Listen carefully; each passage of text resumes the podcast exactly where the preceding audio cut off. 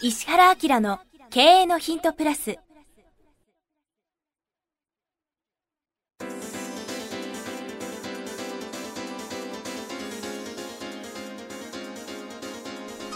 ポッドキャスト石原明の経営のヒントプラスは勝てるビジネスモデルや売れる仕組みの作り方。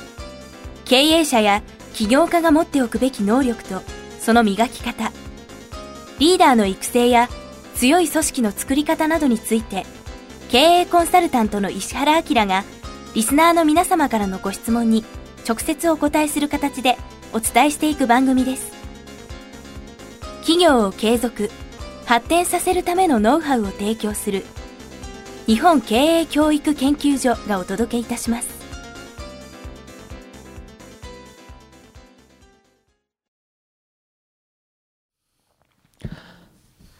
こんにちは、プロインタビュアーの早川洋平です。石原明の経営のヒントプラス。今日は第328回をお届けします。石原先生、よろしくお願いします。はい、よろしくお願いします。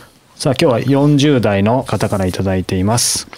石原先生、以前にポッドキャストの第215回でストレスを引きずらない方法を質問させていただき、マウンティング論のきっかけとなったものです。すごい。記念すべき方ですね。すごいな、はい一時期マウンティング流行ったもんね。ねうん。先生の助言を得てから仕事のレベルを上げ周囲に圧を与えるように行動を変えていったところ考えのスイッチの切り替えもできるようになり人間関係の悩みもコントロールできる程度に小さくなりました感謝申し上げますすごいな。うん。また以前の質問時には公務員から大学教員への転職を考えていると書きましたが大学教員への転職も成成就し某私立大学の准教授として教壇に立ちすごいな。研究を進めることになりました。素晴らしい。素晴らしい。すごいね。すごい効果ですね。へ先生のご指導のおかげと感謝ししています。すごい貢献してますね。羨ましいな。俺、大学で教えたいんだけどな。あ じゃあぜひこの方にね、はい。教えていただいて、はい。そこで質問です今まで仕事などの関係で40代以上の大人200人程度の講演や説明会を何度も経験しており心配していないのですが4月から高校を卒業したばかりの10代の大学生に講義やゼミを行うことになります。聞くに講義中の死後やスマホいじりはすごいものがあると聞きます。こうした大学生は講義内容に関心を持ってもらう話術や秘訣などがありましたらご教授いただけませんでしょうか？大学教員となり自由に動けそうですので勉強会にもぜひ参加したいと思っておりますその際には新刊にサインをいただけると嬉しいです准教授からですへえ、面白い。いや、全然来てよ。面白い。ありがたいですねうん。楽しみ、楽しみ。うん。ということでこの講義どうするかっていうところですねうん。いや若者に面白いんじゃないの？まあこの方だったら面白そうですけどね。うん。いや、楽しくできると思うよ。そうは言っても死後やスマホいじりが不安と。まあでも、その、死後するだろう。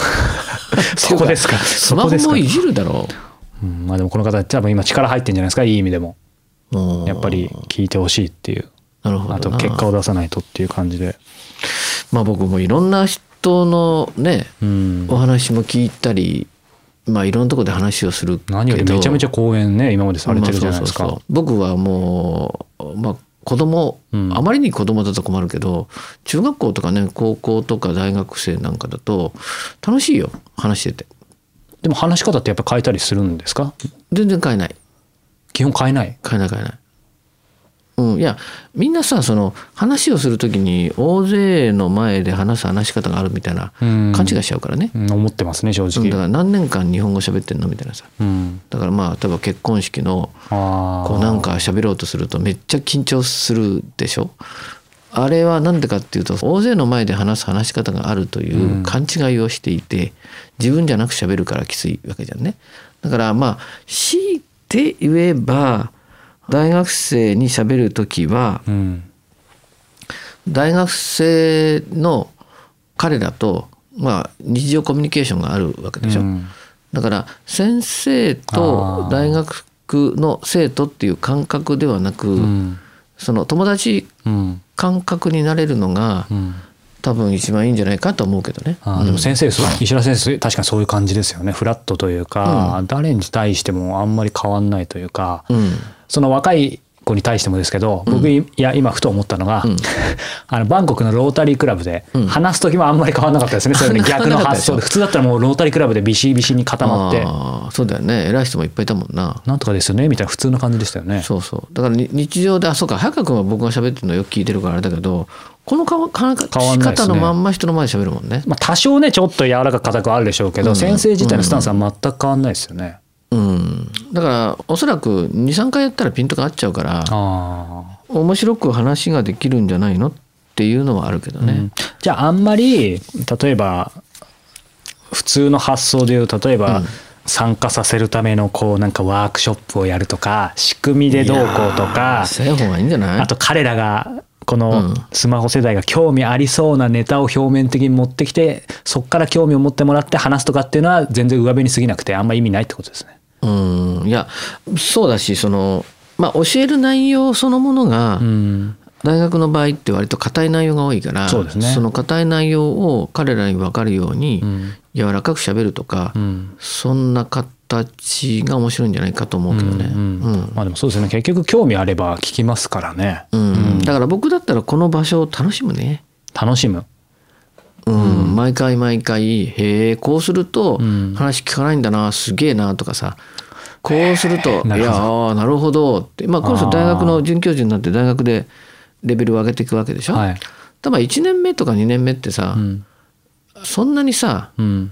もうこう注目されないし。うんじゃない？うん。でまあまあ分かんないけど環境的にはさここで今年なんかしたからっつってさうん。すげえ怒られて、うん。なんか元に戻るってことはあんまあんまないと思うんだよね。要するにベースでこれまでしたことが評価されてでしょ？そうですね。でみんなみんな大学の先生になるっていうのはそれはそれでなれないことをやっていくわけだから、1年ぐらいチューニングの期間があってもトランドエラーしてもね。全然いいと思うんだよね、うん。だからその中で話をして学生をこう飲み込んでしまうっていうようなうん。練習をしていくようなイメージね。飲み込まれるんじゃなくて飲み込むそうそうそうだからマウンティングのうん。もう一個先であ全体を飲み込んじゃうっていう感覚の言葉でしょうね。これマウンティングじゃない。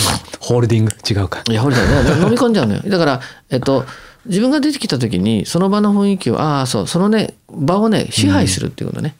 その場をマウンティングは。さ、1対1で相手を支配することでしょ。うん。で、それをもうちょっとさその空間そのものを支配するっていう感覚で、うん。物事がやれるようになると、うん。面白いよ。うん。それももうちょっとその空間を支配するっていうことをできるようになるコツってありますか？すぐにはできないでしょうけど。うん、それは、その空間を自分の気で満たしちゃう感じ。うん。自分の気で満たす。うん、だから圧を柔らかい形にして気にするんだよ。。なるほど。圧力を柔らかい形の気にして、うん。気候の気ね。うん。で会場全体とか教室全体を包み込んじゃうと、うん。そういう雰囲気に人はなるね、うん。うん。うん、そういうのをイメージすればいいんじゃない？やっぱりイメージすることからですかね。ちょっと抽象的っちゃ抽象的ですけど。空間を支配するうん。空間を支配する。そうそうするとみんなこっち向くしかなくなるし、まあもちろんそのね話が柔らかく面白いとかっうんていうのもコミュニケーションはあるけど、はい意識としてはそうだね、うん教室中の気空間を自分の気で満たすみたいな、うん。そういうところが面白いんじゃない、うん。うん。でもこの方ねあのここにも書いてありますけど40代以上の大人200人程度の講演会はもう何度も行ってるってことなので、うん。あんまりそれとの違いを意識しすぎなくてもいいかもしれないですよね。そうそう。多分3回目ぐらいでこの人そうなったと思ってあなんだ200人の前で喋るの普通やんかみたいなさ、うん同じようなことが起きると思うよ。最初はねみんな未知だから怖いですけど、うん、でも新しいほらなんていうの？マウンティングのうんこの方をきっかけに話題になったので、はい、次の話題としては その空間を支配するっていうのか面白いですね。またこの方が引き合いに出してくれましたね。空間支配力っていうのがあるんじゃないの、ああなるほど空間支配力。うん、だから例えば交渉するときにうんどっちがこの空間を支配したかによってうん交渉って変わるじゃん。うんうんね、例えば、うん、絶対そういう感じ。国同士もそうだし世論もそうだし。そうそうそうそう。全部そうですね。そうそう。だからそういう意味でのうん。認識をですね、うん。持たれるとうん。彼自身も楽しいし、うん。ポッドキャスト聞いてる人もさ「はい。おなんだマウンティングの次はうん。その場を支配するとか、うん。空間をねはい。自分の気で満たすのかみたいな、うん。そういう領域がありますよみたいなところがあればうん。楽しいでしょうね。うん。うん。でもすごいですね。本当に毎回、まあ、今日328回ですけどポッドキャスト聞いてすごいね変わる方が本当に人生変わってる方もう会ってないがのに変わってるじゃんっていうさ、ねきっとあの僕のポッドキャストそのものにはエネルギーがあるね、うん。まあ、そのエネルギーが伝わってくるので、うん。共鳴する人は多分エネルギーの質が良くなるはずだよ。これも支配してますね。石原明のこの気がそうそうそう。番組をはい。ネットを超えてということで、あそれ絶対あると思う。ん。う、うん、だって言葉は言霊だから、うん。その再生するたんびにエネルギーを感じるはずだけどね。時間と場所超えてやっぱ伝わりますよね。そうそうそう、うん、これがあの最近話題になってるんだけどさやっぱりそのポッドキャストなんでやったかっていうとねその本を書いて、うん。そのなんとなくこう僕は本には感謝していて、はい。人類の英知だと思ってさ僕らが死んじゃった後にもこいつをその読んで、うんいろんな人が買えばいいなと思った時にさ、うん。本は絶版されるんだとってうん。ゲッって思ってさ、うん。じゃあインターネット上の空間にある程度のコンテンツを残しておけば誰かがそれ聞いた時にどんどんこう伝わるのかなみたいな感じで、はい。この番組やってるわけですよね、うん。だからイメージはこれ300年後の人向けにやってますからね、うん。そこが皆さんあの聞いてくれる人がいないとこの300年後向けにコンテンツって作れないから、うんね。微妙なこともあったりとかするんだけどこれ300年後の人聞いたら面白いだろうね。面白いでしょうねうわーこれ何って。300年後の人俺らのこと考えてこれ番組作ってたのかと思って。あー嬉しいね。そうあなたのために作ってますよ。ってこれ今今はい。皆さんに言ってもらいませんからね、はい。僕らが死んではるか300年後ね300年後ぐらいの時に驚愕してもらって、はい。ね。24世紀ね。そうそう思いを発していただければありがたいと思いますけど。でもまあねそんな気持ちでこうやってたりするんだけど、そそういうそのエネルギーっていうのは、うん。絶対にその300年後にも聞かれた時に伝わると思うんだよね、うん。言霊だから、まあそんなこう意味も含めて理解してもらうといいんじゃないかなと思いますね。はい、うん。よろしいでしょうか、はい。さあそしてですねえー今週がですねもう今月の最終週ということで、うんうん。ちょうど経営のヒントプレミアム。あ有料版の方もですね、そっかそっかうん。丸5年第60回を迎えて、そうだよね。そうなんです。おかげさまで迎えてね、もう気づけばあっという間だったんですけども、うん。そして今回のねメインテーマうん。なんですけど、自分と世の中を対比して考えるということでこれについてちょっと今の質問ともまたふこれ面白かったね。リンクしそうだなと思うんですけど。今日ずっとそのプレミアムの収録やって、うん。で毎回のね Q&A の収録やったんだけどあのやっぱり自分を成長させられる人ってさ、うん。やっぱり自分とその対比してものをはい。どのサイズで考えられるかっていうのがすごく大きくって、うん。まあ僕なんかはね常に自分と社会そのものをうん。どういうふうに対比させるかっていうことで、まあ、例えばどこに行くにしても、うん。何をするにしても必ずそういう目線を持ちながらやっていくので、うん。人と反応が違うんだよね。うん。でやっぱ成功する人ってある意味で自分が世の中からどう見られてるかとか自分がこの行動することによって最終的に立ち位置がどこに向かっていくかっていうことを考えながら思考するわけじゃん。うん。でそういう意味ではそのプレミアムもまた異常に奥が深く楽しいかどんどん深くなってきますね。うん。だからうん。まあこの方もそうだったけどまあできればきね最近のプレミアムの内容はうん。リミットをこう振り切って異常値レベルまでうん思考が入っていっちゃってるじゃん、だからまあそれ聞いてもらったら面白いね。そうですね。ん。まあでまさにこのポッドキャストをね聞くっていうことも、うん。やっぱり自分と世の中を対するというか、うん。自分の外を見せてくれるっていうことですよね。うん。うんなのでぜひ4月27日ですねちょうど発売する「経のイントプレミアム自分と世の中を対して考えるメインテーマ」なのでぜひねこちらもチェックして見ていただければというふうに思います。詳しくは石原明 .com もしくは石原明の経のヒントプレミアムを検索していただければというふうに思っています。ということで、えー石原明の経営のヒントプラス今日は第328回をお届けしました石原先生ありがとうございましたありがとうございました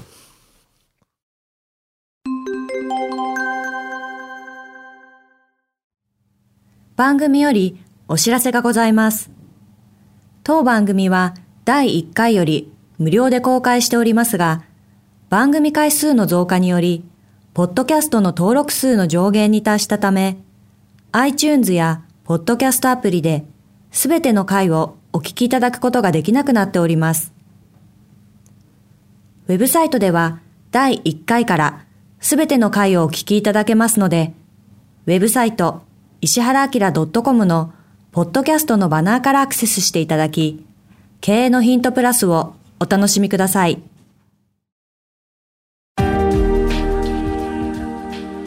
今日のポッドキャストはいかがでしたか？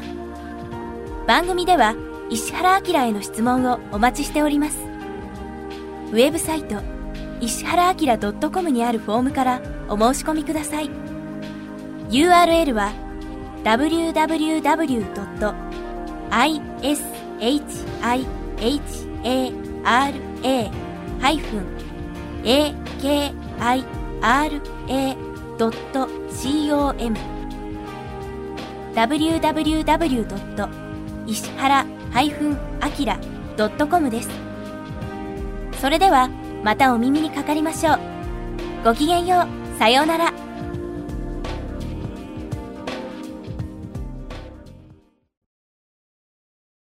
この番組は、提供、日本経営教育研究所、プロデュース、キクタス、早川洋平、制作協力、若菜はじめ、ナレーション、岩山千尋によりお送りいたしました。